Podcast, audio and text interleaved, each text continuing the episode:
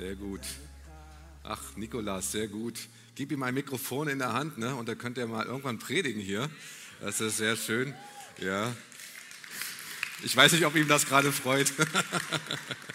Aber Nikolas, vielen Dank. Es ist so cool, wenn man weiß, dass jemand, der über die Finanzen aufpasst, nicht nur die Kompetenz hat, sondern auch das Herz.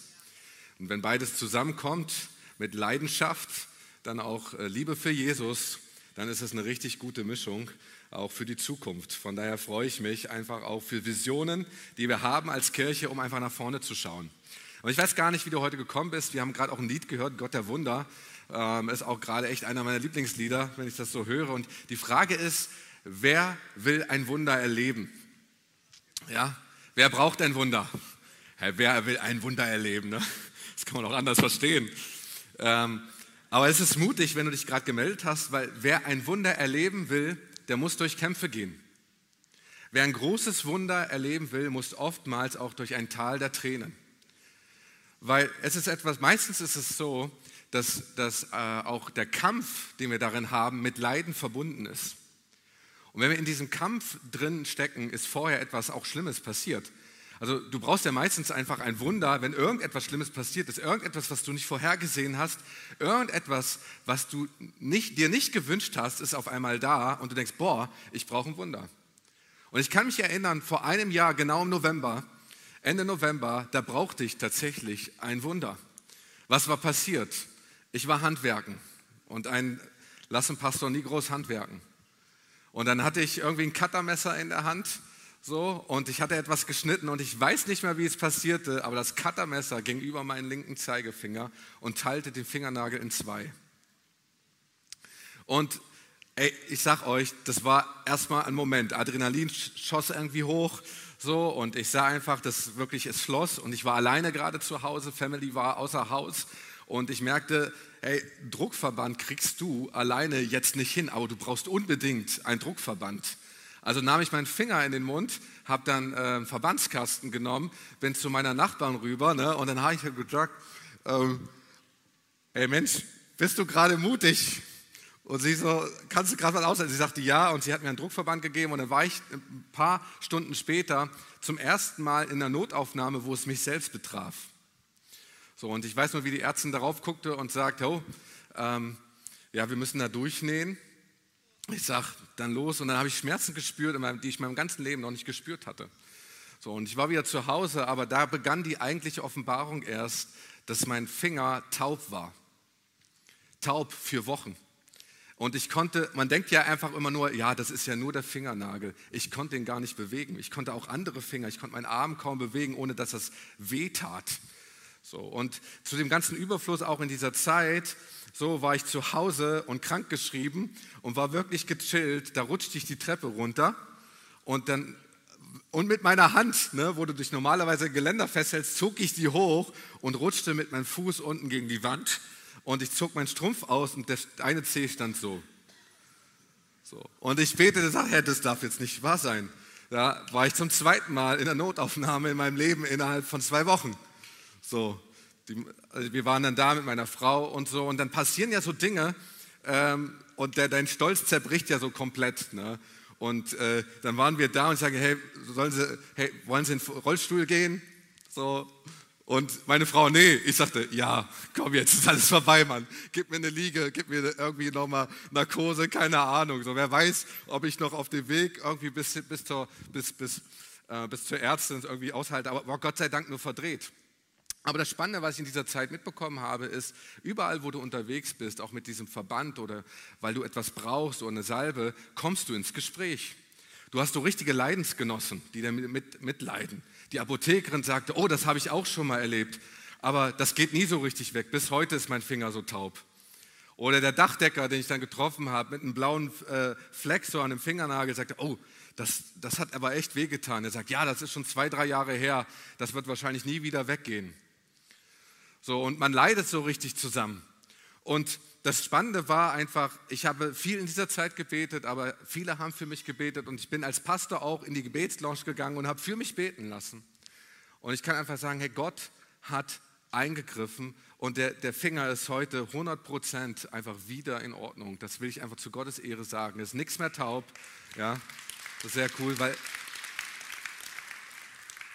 und, und Gott hat da eingegriffen, kann wieder Piano spielen, weil ich konnte wirklich längere Zeit nicht Piano spielen, äh, habe immer ohne mit dem linken Finger gespielt. Aber das ist es. Gott heilt.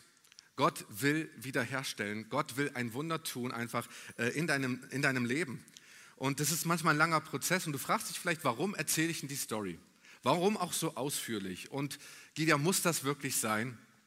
Und äh, ich will heute etwas nämlich über Leiden und den Kampf darin sprechen. Weil oft sehen wir nur den Sieg oder wir sprechen nur über die Siege und wir sprechen über das Ergebnis einfach darüber und wir denken, boah, das ist cool. Aber das Spannende ist, wir verkürzen damit eine Wahrheit. Wir verkürzen damit eine Wahrheit, dass es Kämpfe braucht, um den Sieg zu erringen. Dass es manchmal auch eine Zeit des Leidens ist, um diesen Sieg zu erreichen.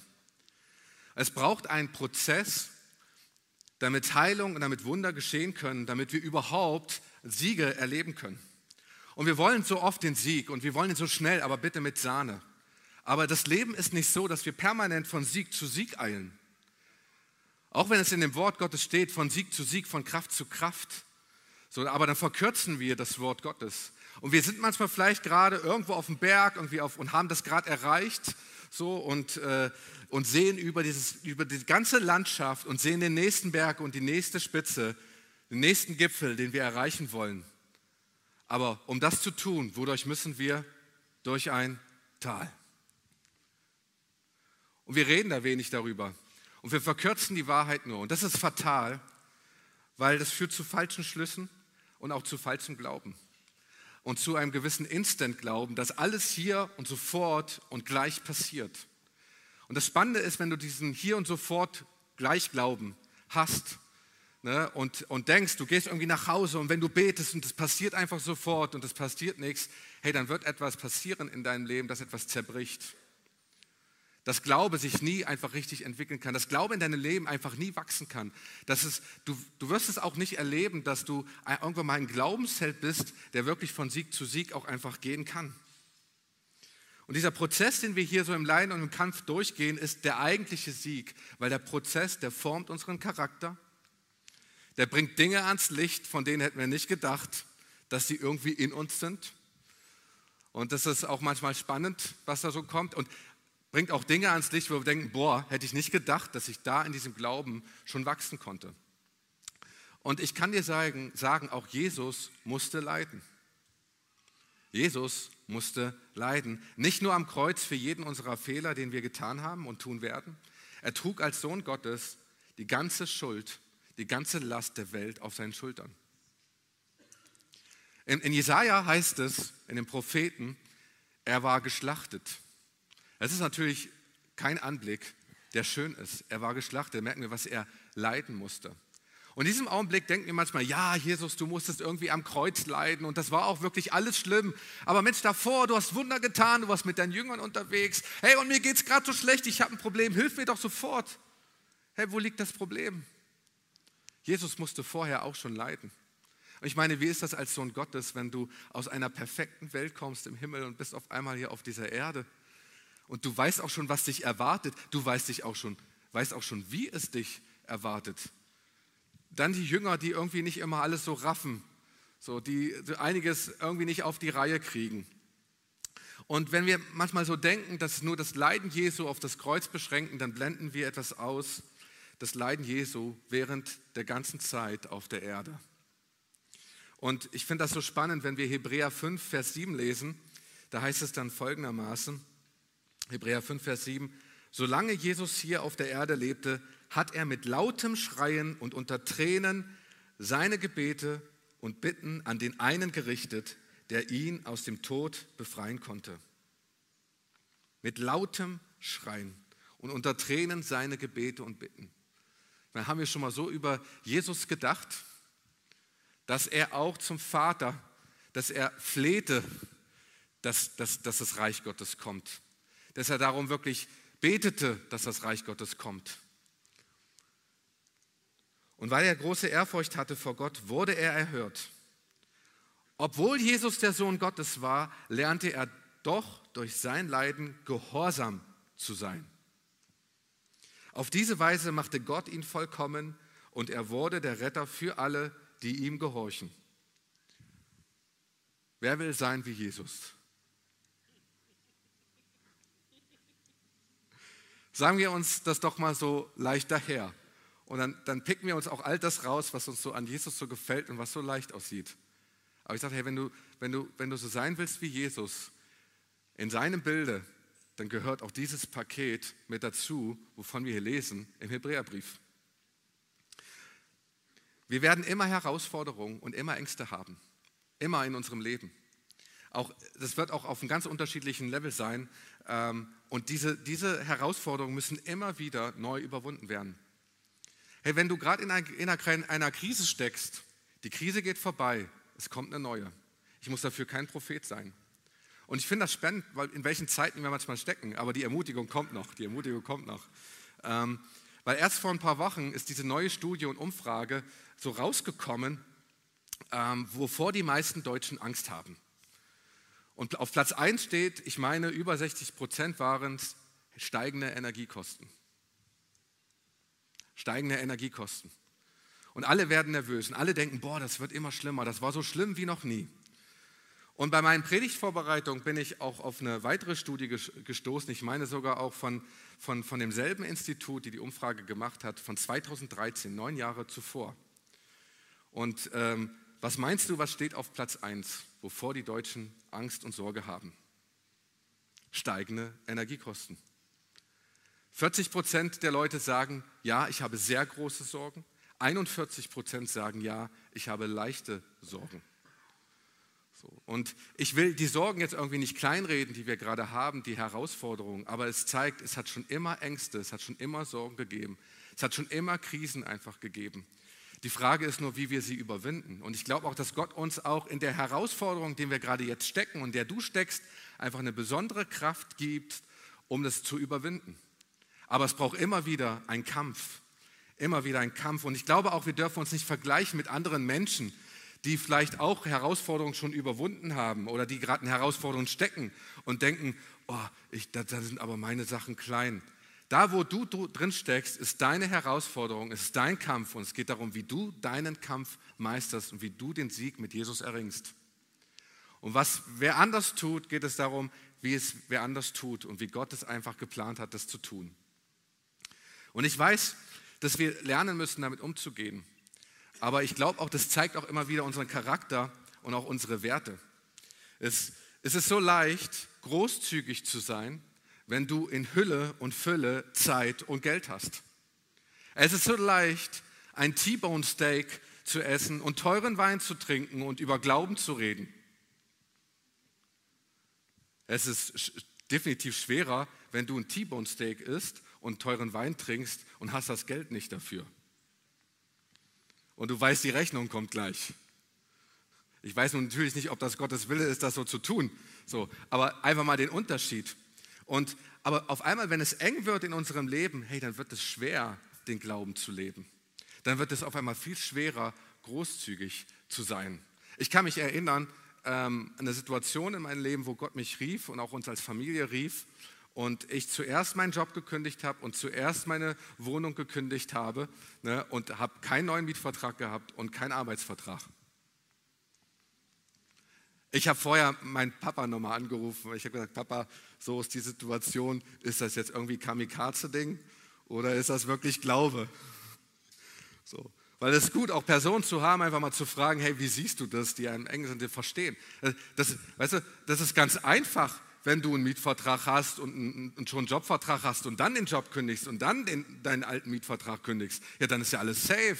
Dann weißt du ja schon, wo es hingeht. Aber wenn du das nicht weißt, oh, ist Muffensausen. Dann lebst du dann noch im Rhein-Main-Gebiet, also wo Wohnung wirklich aus den Händen gerissen wird. Und ich weiß, die neue Wohnung, die du dann kriegst, die wirst du definitiv dir nicht leisten können. Das ist spannend, wo Gott uns manchmal reinführt. Es ist auch so leicht, die Wahrheit zu sagen oder für die Wahrheit Gottes einzustehen, wenn es uns einfach nichts kostet. Oh, aber es ist auf einmal ganz anders, wenn wir merken, oh, die Wahrheit Gottes zu sagen, Nachteile dafür in Kauf zu nehmen. Das lernt man schon als Kind. So, man merkt auch die Wahrheit zu sagen, oh, das könnte jetzt einen Nachteil geben, ich kriege jetzt vielleicht keine Belohnung. So, aber auch im Erwachsensein merken wir das im Glauben. Und ich glaube auch, dass unser Handeln darin in diesem Kampf, in dieser Herausforderung eine ganz andere Tiefe hat und unser Charakter auf einmal eine ganz andere Festigkeit gewinnt, wenn wir das überwinden. Petrus formulierte das so in seinem Brief in 1. Petrus 3, Vers 14. Doch auch wenn ihr um der Gerechtigkeit willen leiden müsst, selig seid ihr. Oh, wer fühlt sich glücklich? Den Schrecken, den sie verbreiten, fürchtet nicht und lasst euch nicht irre machen. Äh, Leute werden manchmal auch wirklich nervös, wenn da auch was ist und Leute sagen, boah, das ist alles schlimm und was da einfach bei dir passiert und so weiter. Ist nicht immer gut. Also ich habe es nicht immer gerne, wenn Leute sagen, oh, was alles so schlimm bei dir passiert, das will ich gar nicht hören. So, ne? Sondern es, darum, es geht darum, den Sieg, den Ausgang zu Hey, lasst euch nicht irre machen. Hey, wenn Leute sagen, hey, das geht schief, das geht gegen Baum, wir haben gar keine Zukunft, lasst euch nicht irre machen, weil wir haben unsere Zukunft in Jesus Christus. Dann heißt es in Vers 15, den Herrn aber Christus haltet heilig in euren Herzen. Seid stets bereit, Rede und Antwort zu stehen, wenn jemand von euch Rechenschaft fordert über die Hoffnung, die in euch ist. Also wenn Situationen kommen, wo wir gefordert sind, da Rechenschaft abzulegen. Tut es jedoch mit Sanftmut und Ehrfurcht, mit einem guten Gewissen, damit die, die euren guten Lebenswandel in Christus schlecht machen, beschämt werden wenn sie euch in Verruf bringen. Denn es ist besser, Gutes zu tun und, wenn es der Wille Gottes ist, zu leiden, als Schlechtes zu tun und zu leiden. Soweit Petrus, der mit Jesus unterwegs war. Hier erkennen wir, der Prozess ist das Ziel. Smith Wigglesworth hat mal gesagt, große Siege sind das Ergebnis großer Schlachten. Große Siege sind das Ergebnis großer Schlachten. Und ich glaube auch, dass wir bereit sein müssen, immer wieder uns dem Kampf zu stellen. Die Frage ist, wie kannst du diesen Sieg erringen? Und ich habe mal so drei Phasen, äh, mit denen ich euch so durchgehen will, äh, wie du diesen Sieg erringen kannst. Phase Nummer eins ist, wir brauchen Menschen und Freunde, um harte Zeiten zu durchstehen. Wir brauchen Menschen, wir brauchen Freunde, die uns beistehen in dieser Zeit wie Art Leidensgenossen, die sagen, hey, ich verstehe dich. Hey, ich höre dir zu. Hey, ich weiß vielleicht nicht ganz genau, ich kann mich vielleicht nicht reinfühlen, wie es dir geht, aber ich bin bei dir. Und wir kennen ja dieses Sprichwort, geteiltes Leid ist halbes Leid. Und gerade in Zeiten der Not, wo es dir so schlecht geht, hey, dann weißt du manchmal gar nicht, wo Anfang und Ende ist. Auch im Glauben. Du brauchst Menschen, die dich einfach auch erinnern, einfach in dieser Zeit. Ich kann mich erinnern, als, als meine Mom als meine Mom angerufen hatte und mir ging es gerade überhaupt nicht gut. So. Und fühlte mich auch überhaupt nicht und so. Und dann rief ich meine Mom an, so, also vor, vor ein paar Jahren, also jetzt auch schon so in meinem Alter, also nicht früher so. Also ruft meine Mom an und sagt, hey. Und meine Mom sagte, ach Gideon, weißt du was, das muss dir nicht so ergehen. Hast du denn nicht Glauben dafür? Was sagt denn das Wort Gottes? So. Und im ersten Augenblick ist es wie so eine kalte Dusche. Ich brauchte die kalte Dusche in diesem Moment. So, und dann, dann legte ich auf und ich stellte fest, dass ich mich in Selbstmitleid gebadet hatte. Oh, ganz schlimm. Ich, ich hasse ja Selbstmitleid. Ne? Und ich aber kriegte auf einmal mit, Mensch, da war Selbstmitleid. Selbstmitleid ist nicht das, das Leiden, wovon die Bibel spricht.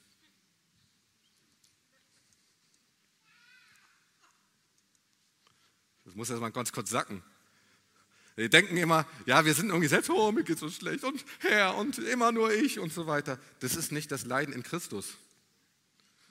Wir, wir, wir kommen da gar nicht in die Tiefe des Wortes Gottes, wenn wir dieses Leiden, was wir da haben, äh, als, als Leiden in Christus verstehen. Das hat damit nichts zu tun. So.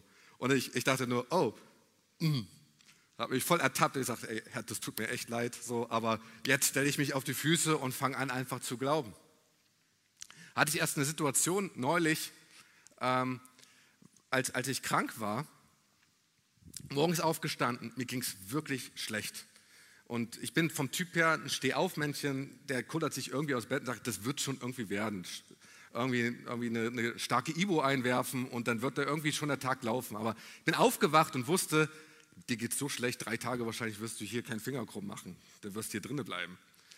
So, und während ich so überlegte, dachte ich, das ist aber nicht das, was die Bibel sagt.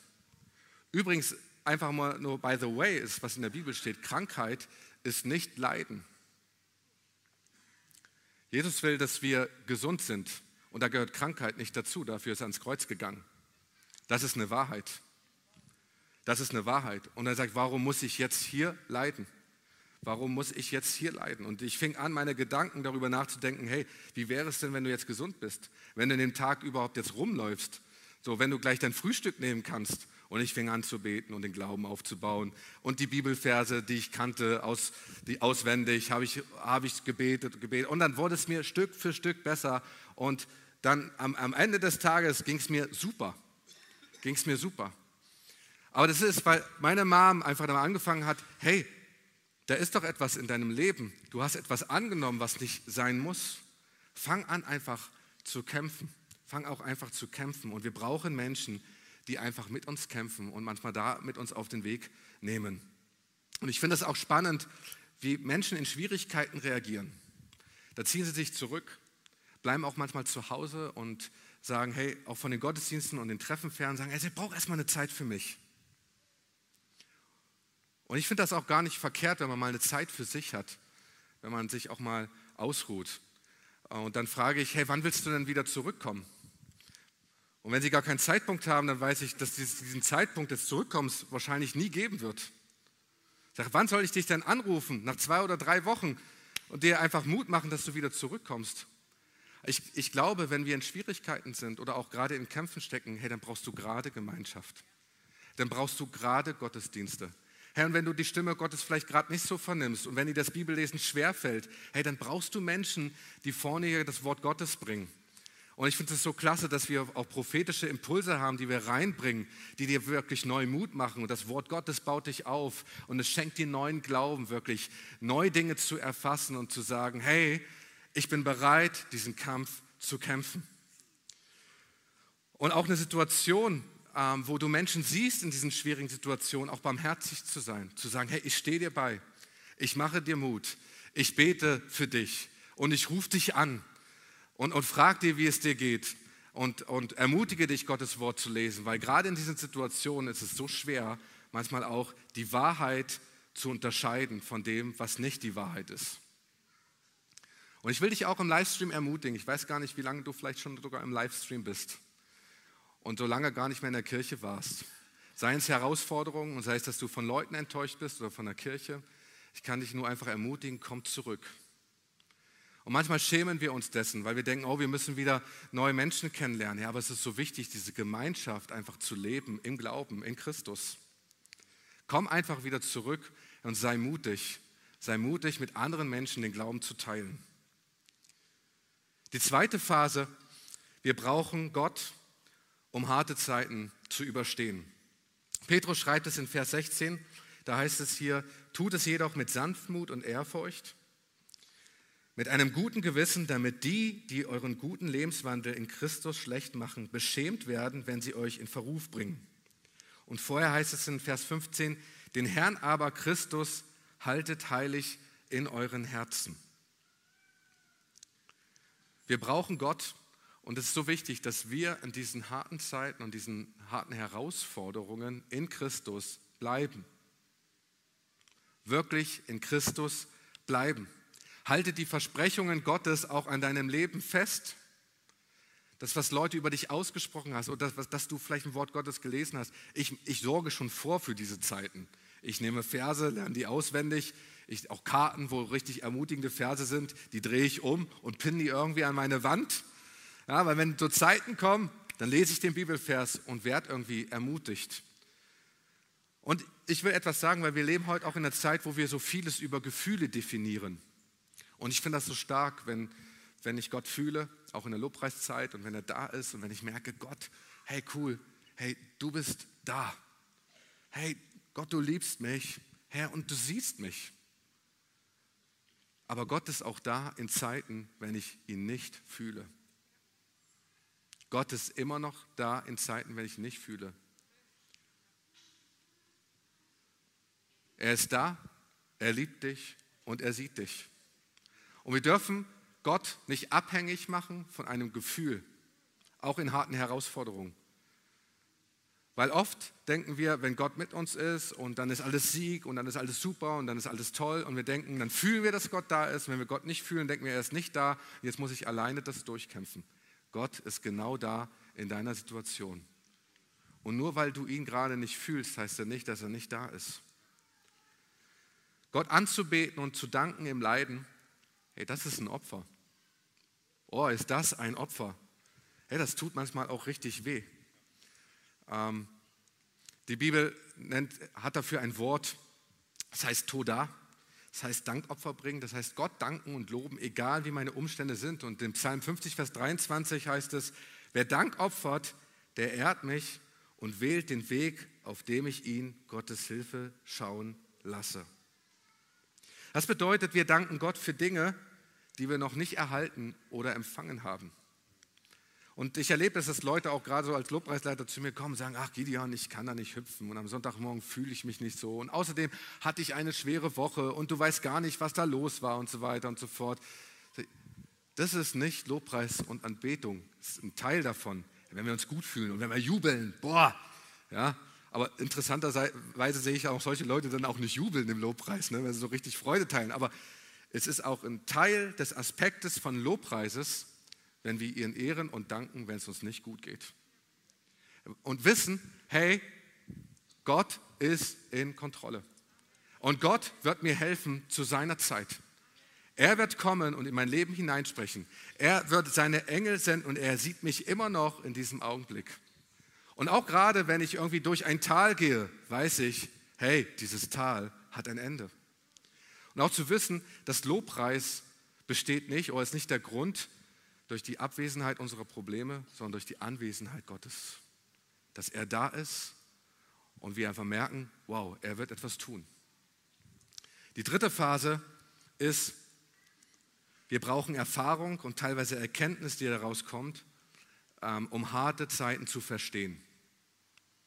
Und hier ist etwas, wo Glaube anfängt auch zu wachsen in unserem Leben.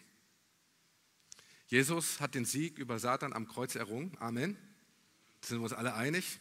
Aber wir müssen immer noch unsere Kämpfe ausfechten, oder?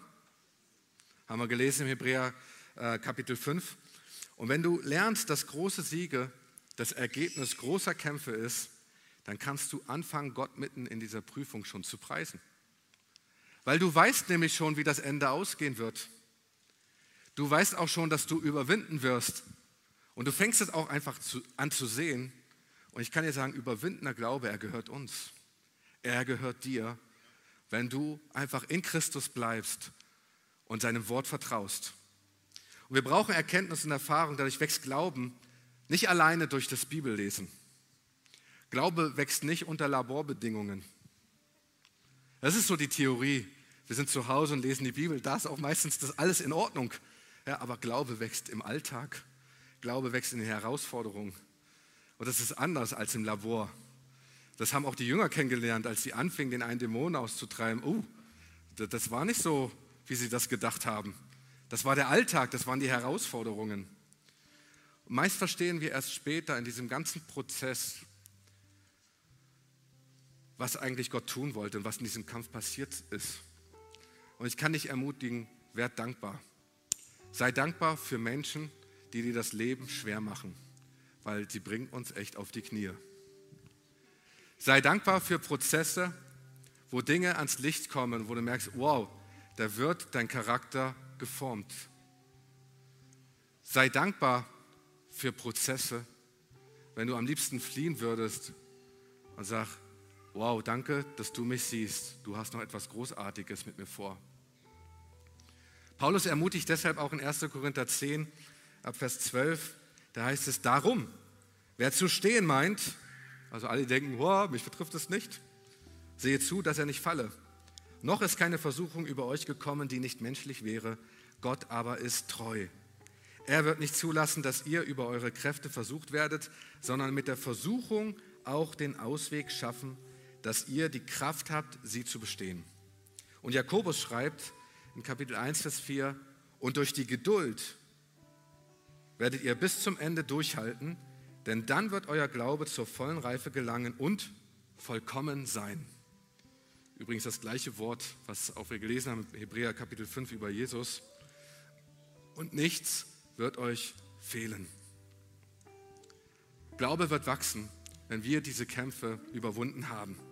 Wir fester stehen und wir können sogar anderen helfen und barmherziger sein. Große Siege sind das Ergebnis großer Schlachten. Und wir brauchen Menschen, um diese harten Zeiten zu durchstehen. Wir brauchen Gott, um diese harten Zeiten zu überstehen, zu sehen, was sind seine Verheißungen, Versprechungen für uns. Und wir brauchen Erfahrung, um harte Zeiten zu verstehen. Und ich will dich fragen heute an diesem Morgen, mit welcher Situation haderst du? Wo will Gott deinen Charakter formen? Und wovor läufst du weg? Und nimm dir diesen Moment einfach ganz kurz, weil ich glaube, wir wollen oft von diesen Momenten und Prozessen einfach rausgehen. Aber die Frage ist, was will Gott einfach tun in diesen Momenten? Und ich will einfach beten. Herr, ich danke dir, Jesus, dass du alles schon für uns gelitten hast. Du verstehst uns. Herr, du weißt, wo wir stehen. Herr, du weißt, wie wir denken, du weißt, wie wir sehen. Herr, du siehst einzelne Herausforderungen, in denen wir stehen. Herr, da wo wir Versorgung brauchen, da wo wir ganz neu deine Liebe brauchen, da wo es auch darum gilt, Vergebung auszusprechen. Herr, wir wollen einfach sagen, wir brauchen deine Kraft. Wir brauchen deine Kraft. Und jeden Einzelnen will ich einfach segnen in diesem Prozess, wo er gerade drin steht, dass du dich ganz neu zeigst und einfach erweist. Herr, und ganz neu mit deinem Ziel kommst. Es geht darum, Herr, dass du willst, dass wir überwinden und mehr sind als Überwinder. Herr, ich bete all für diejenigen, Herr, die vielleicht gerade gar nicht drinstehen und kurz vor einem Prozess und sie merken es, einfach Mut zu haben und zu wissen, du bist da und dir zu danken in diesem Moment. Und ich will noch Folgendes tun. Ich will einfach auch dich aufrufen, wenn du vielleicht Gott noch gar nicht kennst und berührt bist von der Botschaft, eine Entscheidung für ihn zu treffen. Weil weißt du was? Gott kämpft um dich, um dein Herz. Als Jesus hier auf dieser Erde war, war es der einzige Grund, dass er um dich gekämpft hat, um dein Herz. Er will, er will deine Liebe und er hat ein vollkommenes Leben für dich vor. Und wenn du diese Entscheidung treffen willst heute in deinem Leben, wo du sagen willst, Jesus, ich gebe dir heute mein Leben. Jesus, alles, was mich beschäftigt, ich setze dich als Nummer eins in meinem Leben ganz neu dann gib doch ein ganz kurzes Handzeichen. Gib doch ein ganz kurzes Handzeichen. Ja, danke schön. Danke schön. Und ich danke, ich will, will dich einfach aufrufen, einfach dieses Gebet einfach nachzusprechen. Und lass uns einfach gemeinsam aufstehen. Weil das ist der Anfang von, von etwas, die Grundlage und das Fundament, dass Gott hineinkommt mit deinem Licht. Und lass uns einfach gemeinsam dieses Gebet wiederholen und bete es im Glauben. Sag, Jesus, ich komme jetzt zu dir. Danke, dass du für mich gekommen bist. Ich bringe dir all meine Fehler. Bitte schenke mir die Vergebung meiner Schuld. Ich übergebe dir heute mein Leben.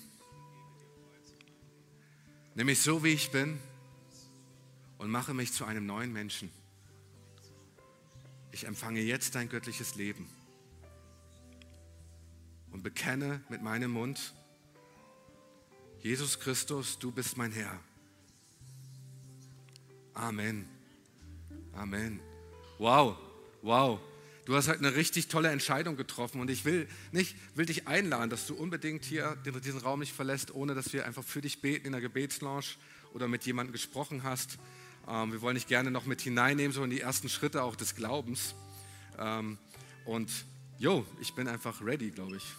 Sonst fange ich an, noch weiter zu predigen. Ben.